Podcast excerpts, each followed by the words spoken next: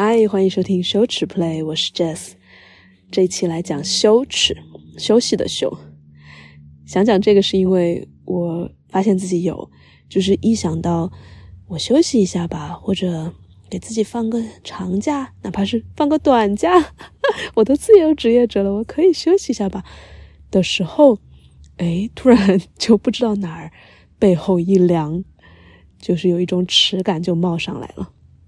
这个观察本身其实就有一点羞耻，但是我特别相信，就是一旦你看见它了，你就再也不会看不见了，然后它就会肯定有有会变化的。所以，我们今天就大大方方来讲这个羞耻，休息的羞，这种背后一凉的感觉像什么呢？我突然想到，就像是中学时候老师爬窗户在背后 看你的那种感觉。就小时候中学的时候，我就特别喜欢看小说嘛，上课的时候。我就把它压在课本下面，或者是呃在抽屉里面，然后抽抽一个角出来，或者是把课本抬起来翻起来。老师看过来的时候，你就要认认真真假装在写笔记。但是如果班主任从后面趴窗户的话，他就能看到你在偷看，然后就把你拎出来。然后哪怕是班主任没在后面的时候，我们也会自动的形成一个背后的一种警觉，就是哎有没有？老师其实，在后面呀，然后时不时的我们要回过头去看，或者不回不回头去看的话，也会保持这样一种警惕感。那后来呢？呃，哲学家福柯就把它叫环形场式监狱，或者是精神分析里面就管它叫你有一个大他者。但是这些词哪有我们班主任趴窗户这么生生动形象的形容呀？嗨，弱爆了。对 大大家如果有共鸣的话，可以在评论里面讲一下你们小时候看呃小说或者玩手机或者谈恋爱扔写纸条什么的，背后是不是也有一个幽灵般的存在，让你感觉到非常的警觉？我觉得这是我的休息羞耻的一个来源之一。那今天我想要讲，其实是我发现好像我们有休息羞耻的人。啊，简称羞耻吧。这这、这这个这个词简直是有点有点双关，然后可能分不清楚。它其实容易形成两层羞耻，一层是我刚才讲到的，一想休息背后的那个监督的目光或者是严厉的声音就不让休息，然后就会因为有休息这个愿望而感到羞耻。那还有一层是什么呢？就是我们现在的社会那么强调。你要自我关怀，要照顾好自己，要学会放松，要学会什么释放压力，把所有的责任放在我们个体身上之后呢？我们个体不会休息的时候，也会感到羞耻。尤其是你如果在个人成长啊，什么身心灵的领域又呃学习成，就是去精进了那么久，如果还不会休息，一想到休息还会焦虑，还会羞耻。那岂不是又多一层羞耻？大家发现没有？这是两层，一个休息和不会休息都有。所以我们来拆开来看一看。我们先讲后者，就是发现自己不会休息的时候的冒出来的那种耻感。那首先我想要说的就是，我们在这里不需要再继续套娃了。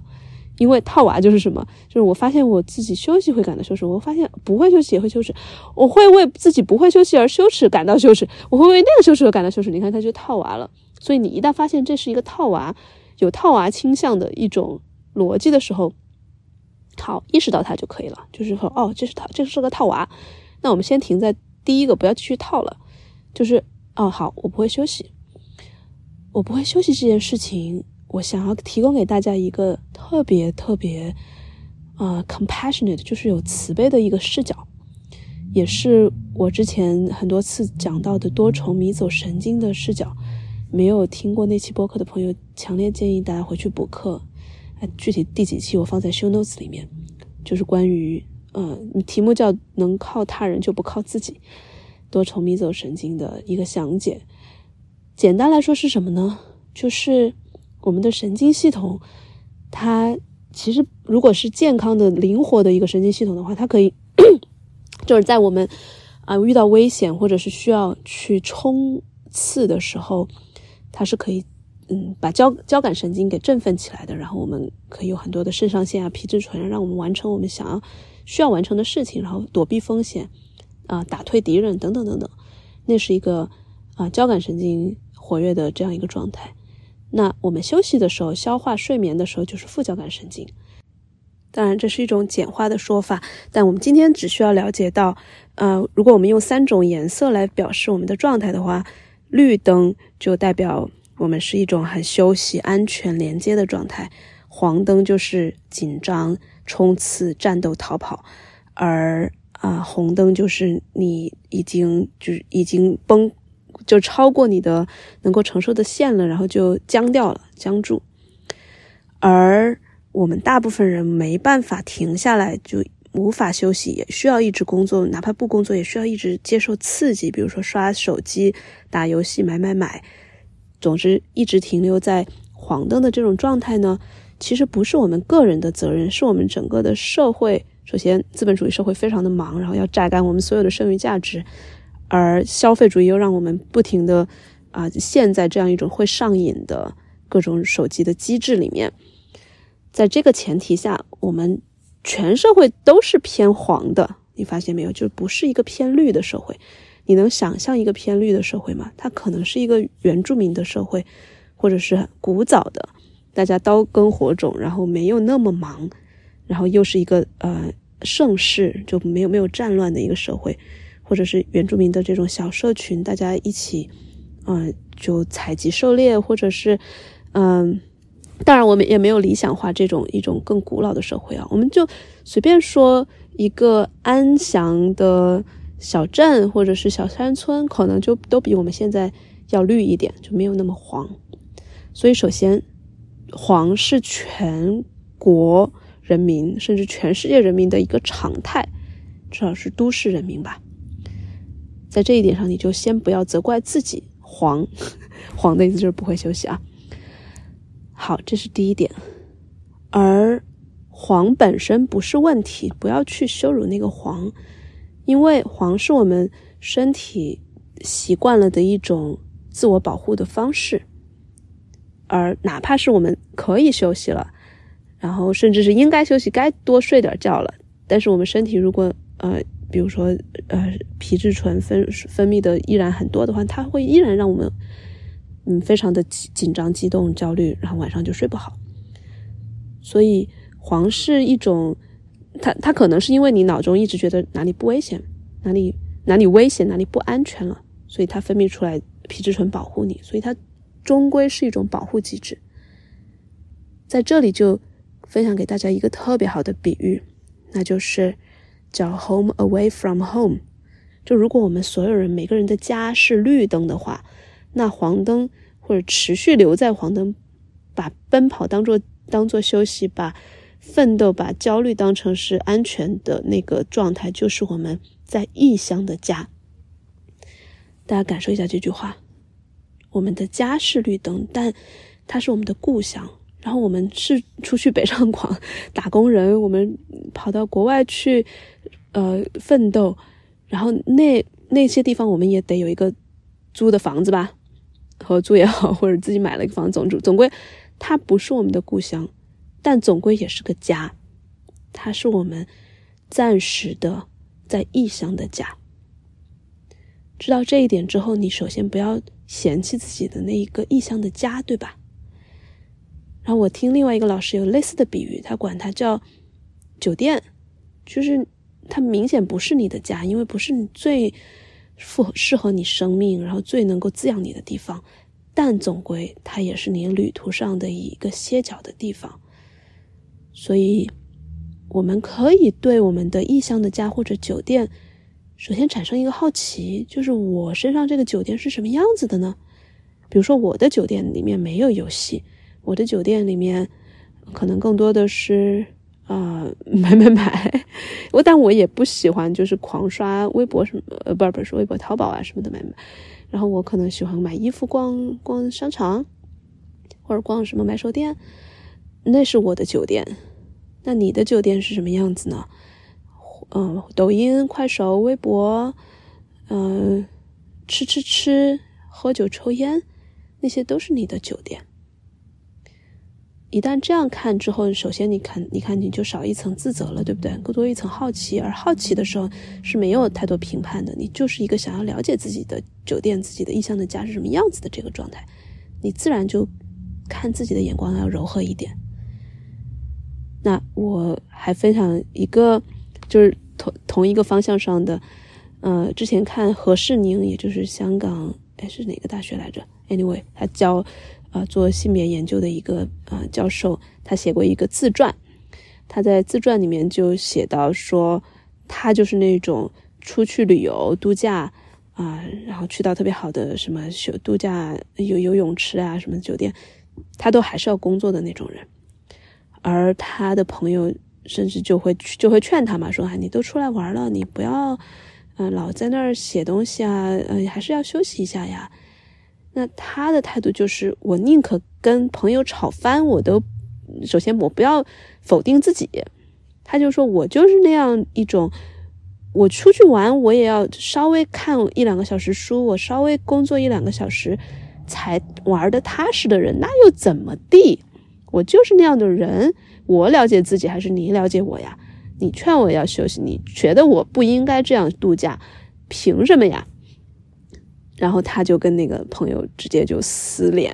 啊，好像后来我不知道有没有绝交啊，反正就吵了很大一架。我想到这个点，我其实还蛮有启发的，就是就是提到我们前面说的那一种，好像每个人都应该需要会休息，然后且休息的样子是一样的，呃，一定要是去度假酒店就一定要放下所有的工作啊，电脑、手机，一定要。躺在那儿晒太阳，那万一我就不是那样晒晒太阳的人呢？对吧？我我就觉得他跟朋友吵架那种捍卫自己还蛮，就是壮壮胆的那种感觉，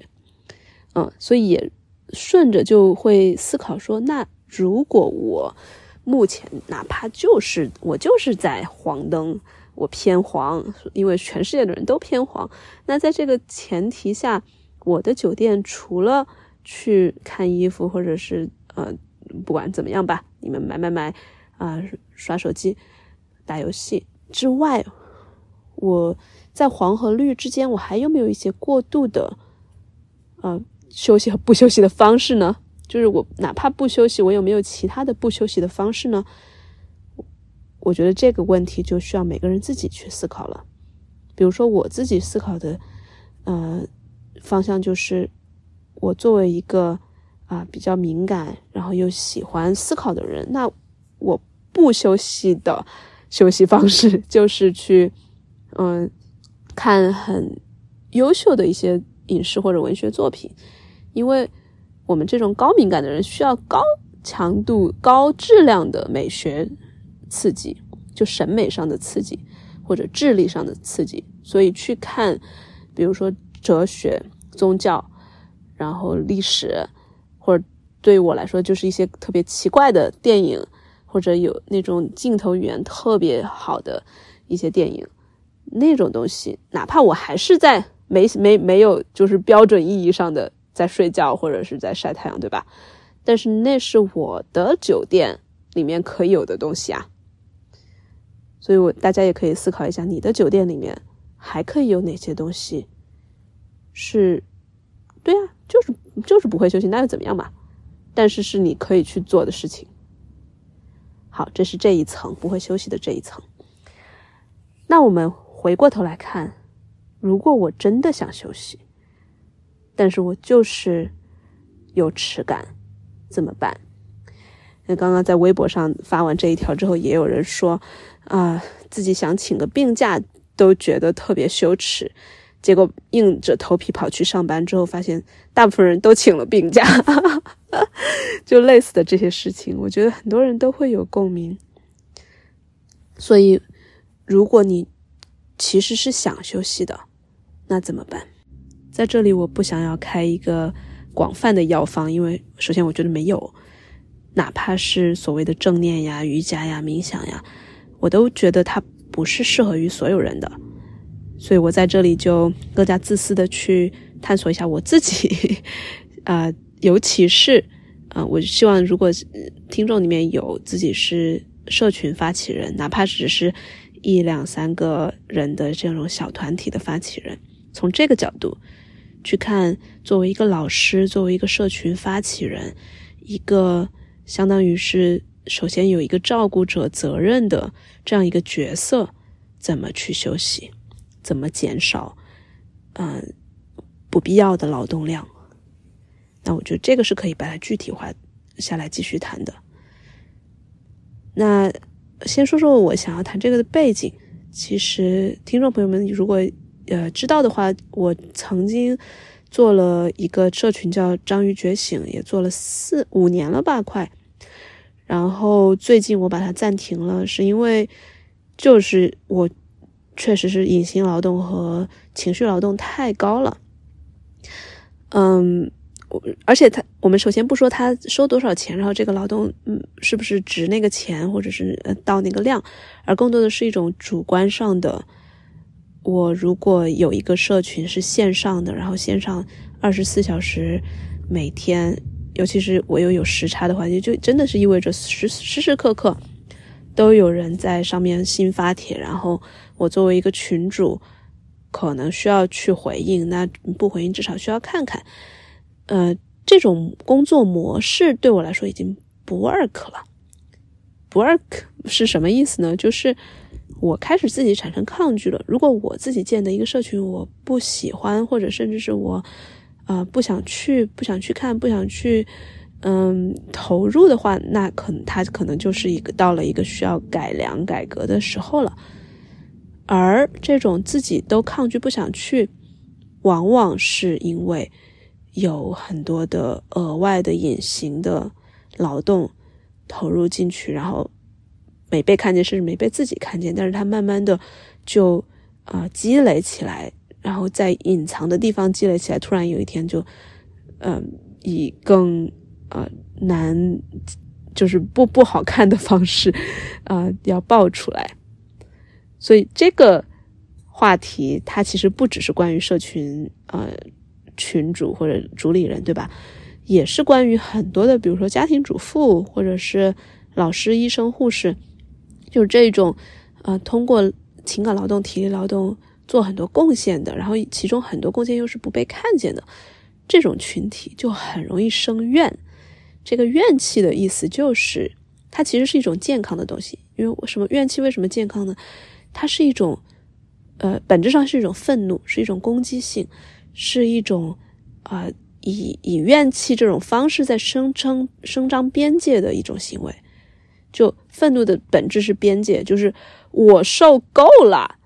或者是你想象一个，你把手伸出来挡在前面，就是不要过来，或者是我不想做了，就这是怨气的本质。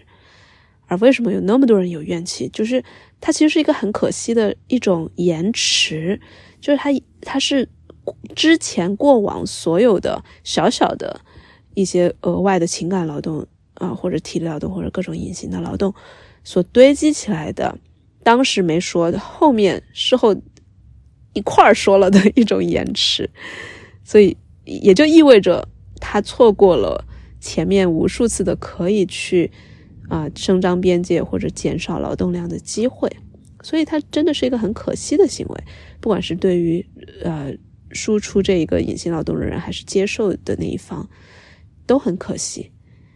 所以这也是我自己如果要表达遗憾和哀悼的话，就是我之前的那个社群，因为我的延迟，这个延迟我也没有错，因为我自己没有，就是那些微小的情感劳动、隐形劳动我没有意识到，所以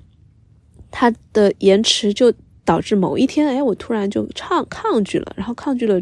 再再堆积起来，就变成哦，那我要暂停，我要退出。所以我最近一直在反思，在思考，就是一个社群它到底可以有什么样的一些机制，而不是只是依靠于个人的投入。我们可以有什么样的制度规则来保证每个人彼此都不要呃，就是有太多的呃额外的隐形的付出呢？因为那样的付出真的不是美德，而是一个，嗯，最终会点燃很多矛盾的一个导火索。因为它是不不平衡且不持久的嘛。所以带着这个问题，我去到就是欧美非一些国家的一些很知名的一些社群，然后很成功的一些社群去学习和取经，然后我就发现，大家其实成功的社群他都会意识到这一点，就是首先，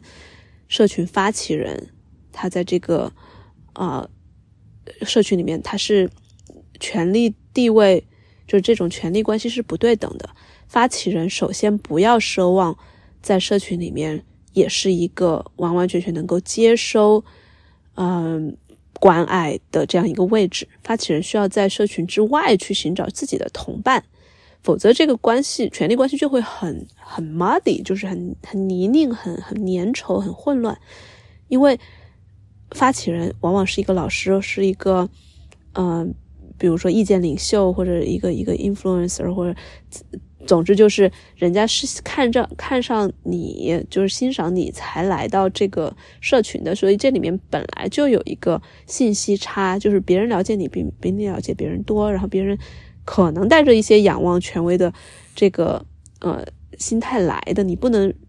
一下子就说啊我们是平等的，你要别人放下这个对你角色的一个仰视，其实是不现实的。所以，往往这些发起人他们就会很接受这一点。当然，也是其实很多人也是经历了啊内心的这样一个挣扎和转变的。就包括我啊现在的这一个商业教练，他叫 Simon 啊 Grace Soul 嘛，他自己都说，他很长时间以来希望自己的社群是一个温暖、亲密、连接，然后自己也能够有归属感的地方。后来他自己的导师就无情的指出这一点，说你不可能拥有这样一个社群，你和社群的关系就是假性亲密关系、假性社交关系。什么叫假性社交关系呢？就是比如说你你有一个 idol，你你喜欢一个偶像，你了解偶像的一切，他的所有的隐私都曝光在呃公众媒体的视野里面。然后你知道他的一切，但是你你你就有一种幻觉，说你在跟他谈恋爱，或者是你你是他的亲妈粉，你是他的私生饭，但是他一点点都不了解你，所以你们之间的这种亲密叫假性亲密，或者是叫假性社交，或者叫呃，就英文叫 parasocial，就是就是就是类似于你们是亲密的关系，而。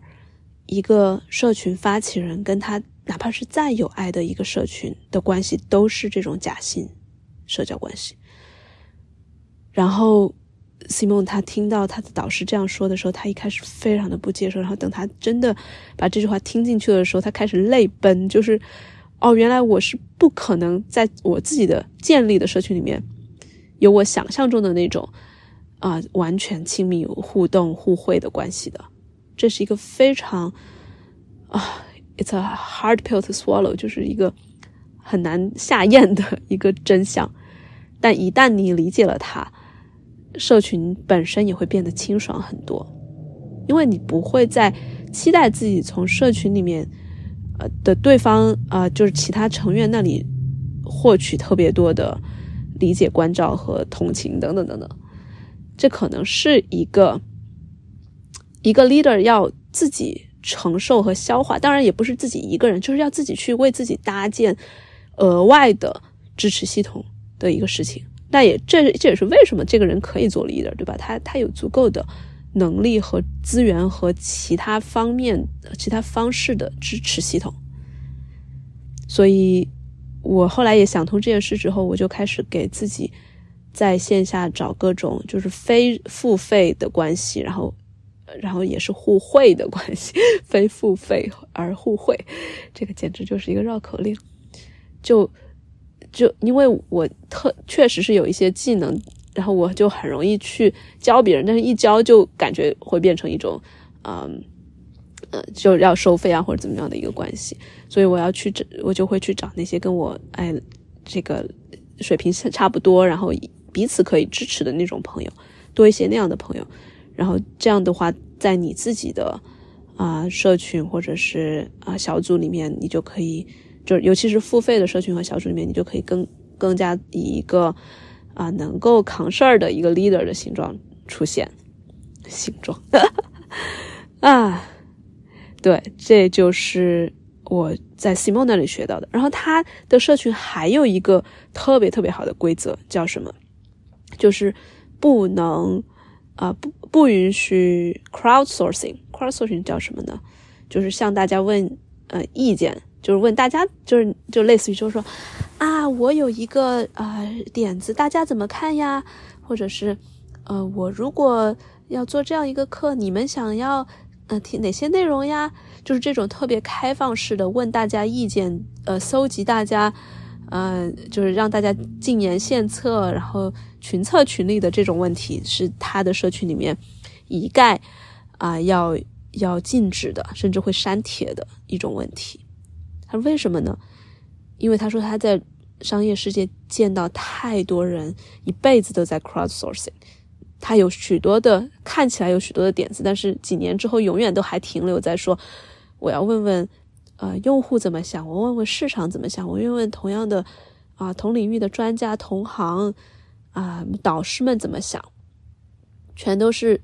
看通过别人怎么想，然后看大部分人怎么想来做决定的这种方式。”是不会走特别远的，甚至就是根本出发不了的。所以他会鼓励什么样的方式呢？就是你自己先去思考，你要自己先有解决问题的能力和和分析理解一个一个事情的能力，然后你把你所有的思考全部写下来，然后那是你的限度了，然后你再问大家，我的这些思考里面有没有我漏掉的东西。所以他的社群有这样一个好处，就是所有的人，当哪怕是你求助，哪怕是你特别的啊在低谷，然后很丧，然后很觉得世界生无可恋了，哪怕是这样的情况下，大家提出的问题都还是非常的有水平，就不像是。呃，一个简单的情绪宣泄，就是啊，我好惨呀，或者哪怕是他那会儿真的陷入了那种感觉，我们经常如果没有任何限制的话，发帖就会变成说啊，好丧好丧，或者是大大概大家理解吧，就是抱怨一下，甚至是呃，真的会觉得很黑暗呀，很很抑郁的那种东西。而他们社群一旦有人有这种想法，你会发现他的帖子是一个很长的，呃，首先是。承认自己有这些东西，首先他没有完全没有说，呃，比如说羞辱，呃，负能量的这个意思啊，绝对不是这个意思，而是说，哪怕你有这些想法，你可以把这些想法写出来，然后你只是见证它，你只是请大家见证它，甚至不需要任何解决，这也是一种方式。但是你前前提是啊，写上一个 hashtag witnessing，就是知道说这个东西。不，我不是全部的我都在这样想，但是我现在确实是很难。你大家看看我，首先有一个 hashtag witnessing，我觉得就比没有这个这几个字，嗯，完全不一样。所以它区别在哪？一个是就是没有任何呃 containing，就是容器的，没有任何容纳的，一下子就倒出来。而你到的时候，如果加一个 hashtag witness，因为所有的这个群里面所有的人都理解这是什么意思，就是要带着爱，不带偏见，不带评判的去，呃，只是见证每个人的状态。所以很多特别特别 low 的，就是状态特别 low 的人，他加上这个东西之后，大家也就不会太多的去替他担心，也太多的去呃鼓励啊打扰他，就只是见证。那当然，有的人他不只想要见证，他确实也需要帮忙，但他就不会，因为这个社群他是禁止说大家大家看看帮我帮我说怎么办这种问题的，所以他会写完自己的困境之后，也会加一段自己呃已经试过的方法，自己想过的思路，然后请大家补充。我觉得这个群规最好最好的一点就是它啊避免了一种。Codependent 就是叫什么来着？病态共生的一种社群关系。老实说，我觉得我过去的社群有点掉入了这个坑，就是我非常鼓励大家要去互相啊支持彼此，呃寻求帮助，然后呃，但是就是他他他好的一面吧，就是它营造了一个非常温暖的社群氛围，然后大家在朋友圈或者在其他地方不敢说的话都能在这里说，然后甚至能够得到一些人的回应。但我发现它慢慢彰显出来的一个不足，就是这个社群它首先会变成一个负面情绪垃圾的宣泄场，然后大家又没有。呃，一个共识性的，比如说，到底是见证，还是帮助，还是怎么怎么样，还是自我调节，还是尤尤其是很多人，他其实发完之后，他心情变好了，但是他又没有后续更新，然后使得整个场域变得说很很阴郁。这还不是最呃重要的，最重要的其实它是形成了一种生态，就是嗯，大家靠彼此呃来。不管是看一看、拍一拍、抱一抱，呃，话说这个也是我自己当时就慢慢的很不喜欢的，就是变得一种很变成一种很肤浅的。那我只是拍拍，呃，大家不管说什么好，底下的人都是拍拍抱抱。我觉得他，呃，首先非常的呃，就不不真诚，然后也没有什么帮助，然后又整个氛围又不是很，就互动也不是很好。总之就是哪哪哪哪都别扭别扭啊。然后我所以 anyway 最我觉得最大的问题就是他失去了主权，就每个人失去了一种自主性，就相就是相比我刚才前面讲到的 Simon 社群里面，哪怕是最抑郁、最啊 burn out 的人，他都还有自己的那一丝，就是我能够看见自己，我能够梳理自己的能力和意愿，而我相信这个是每个人都有的，我真的相信这一点。然后只是说一个社群，他要不要激发这一点，还是说这个社群啊特别强调说我们抱团取暖，我来安抚你，你来抚摸我的毛。我我觉得我现在越来越觉得是底线其实是需要一种自主性的，因为那样是我们人最不容易被洗脑、被 PUA，然后被集体所裹挟的一种，就是我们呃自我的一个底线。在这个底线上，我们当然可以靠彼此，然后靠社群里面其他的人给你支持。我觉得顺序，我现在相信是这样的。所以在那种呃非常抱团取暖的社群，我觉得自我个个体性其实是被牺牲和和丢掉了的。而作为社群的领导人或者组织者，也会因此而增加非常多的呃额外的劳动。就你想想看，如果一个社群的人更多的是靠别人来，啊，来安抚，或者来给你回应，而不是自己先啊捋一遍的话，那其他人可能，尤其是呃群主，因为群主他还有一个额外的一种心理负担，就是我需要这个，我希望这个群有比较好的秩序，然后风气气氛，然后所以如果没有人回应的话，我得跳出来回应回两句。所以群主永远背后都有这样一个，就是额外的负担在那里。这是这一种制度、这个群规、这种抱团取暖的文化所造成的。所以反过来，我们就可以去树立一种新的文化。我现在真的非常相信文化规则，然后前面说清楚的一些背景信息，是对于一个社群非常重要的一种呃底线上的保障。而我们前面说到，其实你会不会休息，然后你能不能休息，它不只是一个个人能力的问题，也是一个社会的问题，对吧？那从在社群也是一个小社会，那这个社会它到底是什么文化？它到底是有什么法律？其实是可以事先制定的。所以我越来越发现，就是那一些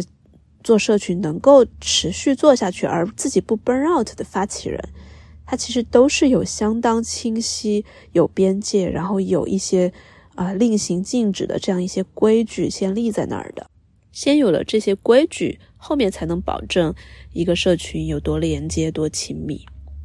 而反过来，如果你的社群只有连接、亲密，一旦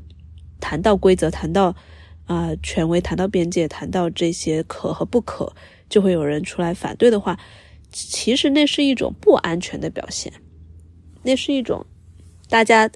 都习惯你侬我侬，边界被消融了，然后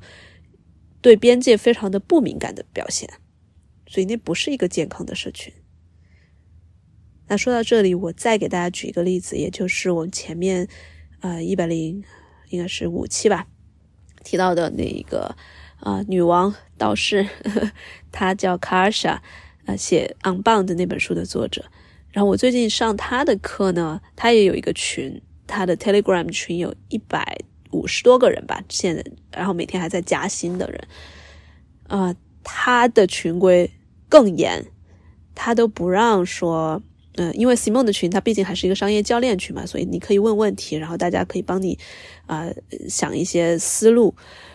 但是他的群是只让。啊，庆祝和欲望就只讲这两件事。I celebrate, I desire，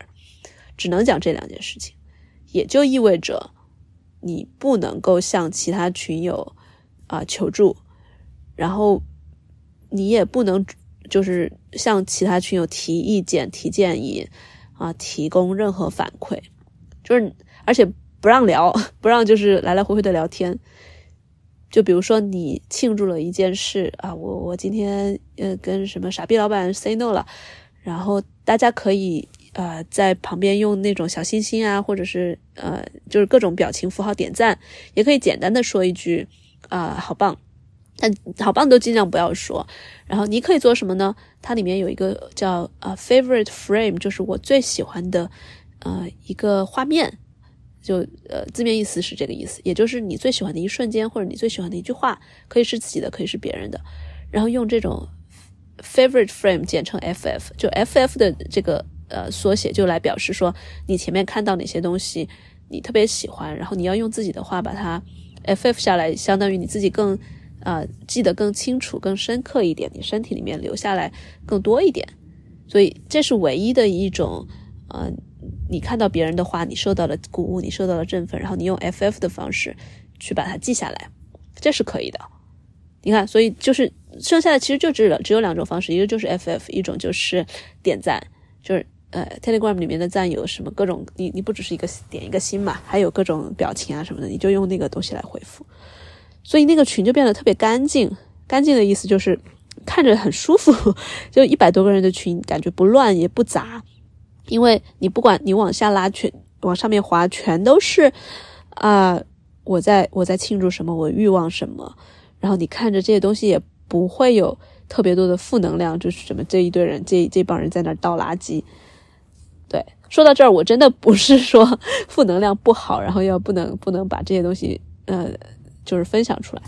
我是在从一个啊社群文化的角度来讲。怎么样去营造，尽可能的营造，对于所有人来说都可以减少情绪劳动的这样一个环境，这是我强调的东西。负能量当然可以有，比如说他的卡莎的啊这个群里面，你可以用哎 celebrate，用我庆祝的方式讲一件非常哀伤的事情，就比如说我庆祝自己今天意识到。啊，我我随便编一个啊，就是我所有的好女孩的反应，可能来自于我小时候某一件创伤。你看，他其实是在讲一个难受的事情，但是你如果用庆祝的角度，你至少庆祝自己看见这件事了吧？他不是一种阿 Q 精神上说一切都要变成一种伪光正、积极能量啊，真的不是这样。就是我我还是很欣赏他的这样子一个。在一个社群里面，大家可以共同的去维护一种。如果他这个社群的主题就是庆祝和欲望，那我们就用这种方式去维护这一种社群的氛围，我觉得是很重要的。那当然，我一刚一进群的时候听到这个群规，因为卡莎就专门啊，就三番五次的强调，就是他最强调的、最重要的就是不要有隐形劳动，每个人都不要有，他也不要有，所有的人。都不要彼此在那儿互相安慰和和反馈和给建议，这些都是额外的情感劳动。他说，我们女人最擅长做这种事情了，尤其是如果你又是咨询师或者教练的话，你天天都在给朋友做免费咨询，你天天在给伴侣做免费的隐形的情感劳动，所以不要搞这种事情。我觉得他的这个群规也是跟他教的东西非常一致吧，就是也能让你发现哦，就是我对这个点是很很有趣，就是当你进到一个。禁止情，呃，禁止隐形劳动的群的时候，你才会发现你在其他地方有多少的隐形劳动。这这就是很有意思的地方。所以他他不断的强调说这是唯一的规则，然后所有人也还是蛮听话的，就就这样。然后我刚进去的时候我就发了一个说，我我听到这个规则，我首先我很庆祝，同时我也有怀疑，我不知道这个这样一个规则会不会让一个群变得非常的假，以及就是没有互动。然后我说，但是我呃可以搁置我的怀疑，我很。敞开，我开放式的，我愿意去体会这样一个群是什么感觉。然后我的这个也被很多人呃 ff，然后点赞。然后慢慢的，我我真的越来越发现，就是一个没有额外情感劳动、隐形劳动的群，真的是一个很棒的群。而且它不见得是没有太多互动的，大家在那些小星星和那些 ff 里面，还是会彼此呃温暖和支持到，而且它会变得。它会让我变得很想在那里分享，就是我之前我开始刚开始的那个质疑，我会觉得说，这样一个群我都没有分享欲，我在那儿瞎说半天还也没有人回应我，我干嘛要分享？后来发现，就是这样一个群，它反而让我很想要去，就是不管是我真的庆祝，还是我有烦心事儿，我烦心事儿，反正我也可以换说成我就是我烦心的事儿，我可以说成我 desire 它的反面嘛，对不对？就是我，比如说我很烦啊，没睡好，那我我可以换成说我我欲望的事情是呃一个在，就是他这里的欲望，你可以是幻想任何事情。我我想欲望，我现在欲望在呃，比如说埃及的沙滩上躺着呃晒太阳晒着睡着，我可以写一句这个嘛。总之就是他让我的分享欲反而变高了，呃，知道。反正没人回，然后也不可不期望，比也不会麻烦别人回。然后总之就是，但是又又莫名的得到了很多支持和和关注，这是一个很微妙的一个群规。那当然，大家每个人的群规也不一样，然后也也根据每个社群，它到底强调的是什么，它它到底。它的价值是什么，对吧？你看前面讲到的那个例子，Simon 的价值，他他自己最大的价值就是 sovereignty，就是主权、主自主性，每个人个体的力量和自主。那他所以他要强调没有不能有呃 crowdsourcing，不能有这种广泛的提问。而 Kasha 他强调的就是不能有呃不要有额外的情感劳动。那他的群规就相应的是这些东西。所以。那今天这一期其实是非常开放的，我也不知道我接下来是不是要做社群，我做社群的时候我有哪些价值，然后，呃，对应着哪些群规。但我希望它可以是一个给大家，啊，提供一个参照吧。就是如果你自己要开社群，哪怕是，呃，跟你的朋友做一个小组，你也可以想一想你的价值、你的文化是什么，然后相应的，最好是在前面。最早的时候就提这个群规，这样子，但进来的人都很清晰。然后后面你再提的时候，其实你的那个呃劳动成呃情感各种方面的成本都是更高的，所以干脆不如就早点把你自己把这个文化和群规想清楚。而我发现他们就是在这两个老师的例子里面，我就发现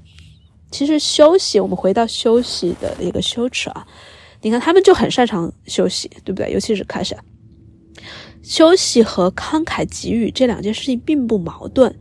我觉得这是所有助人行业的这个从业者都要去体会和真的去内化的一件事情，就是我们很擅长给予，然后又很擅长去给人回应，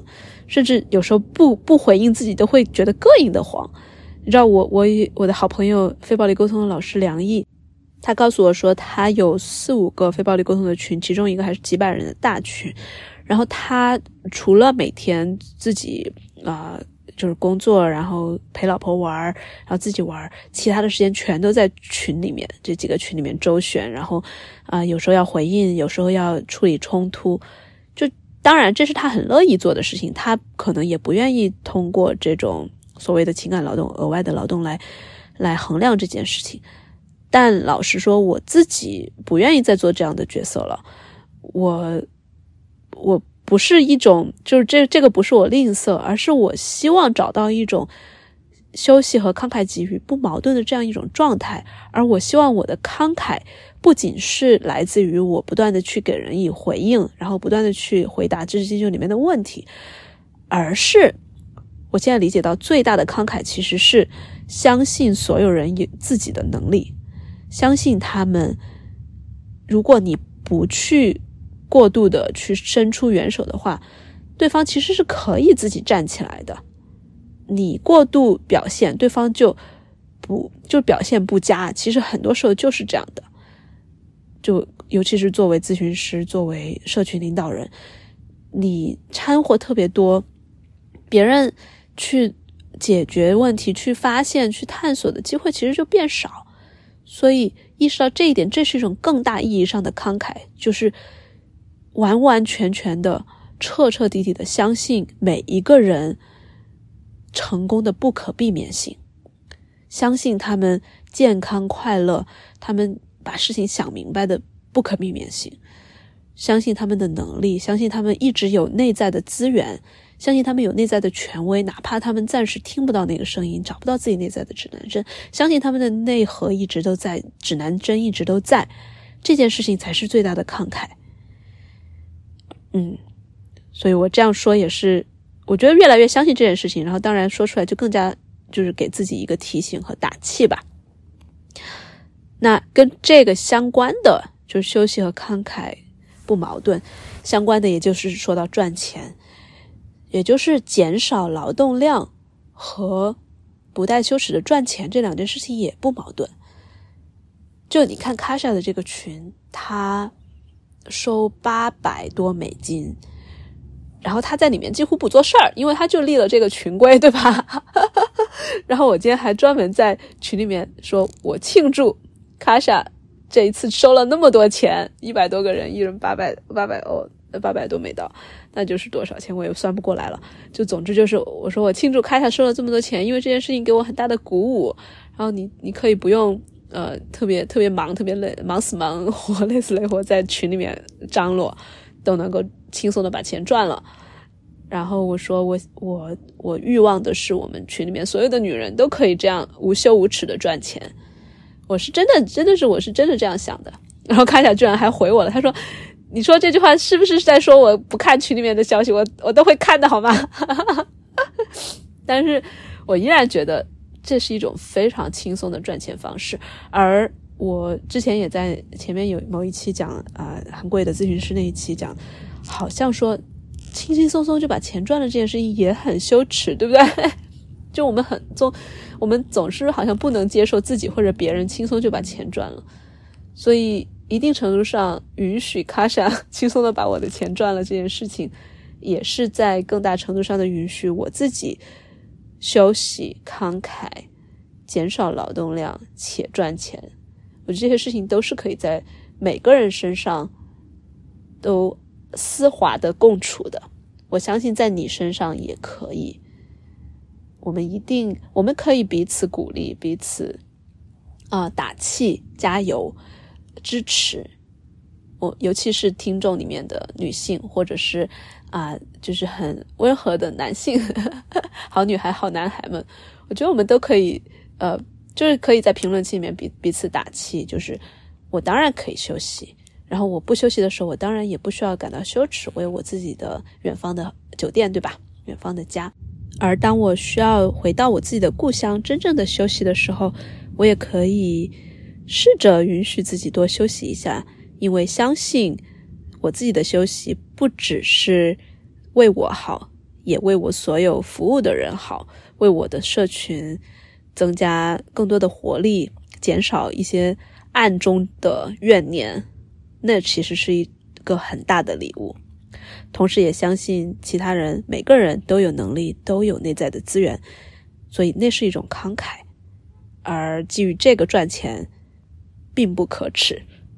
呵呵，几句话把一整期播客总结出来了。好啦，节目的最后，如果你觉得这一期对你有所启发，欢迎你到爱发电搜“羞耻 play”，在这个播客的 show notes 里面也会有。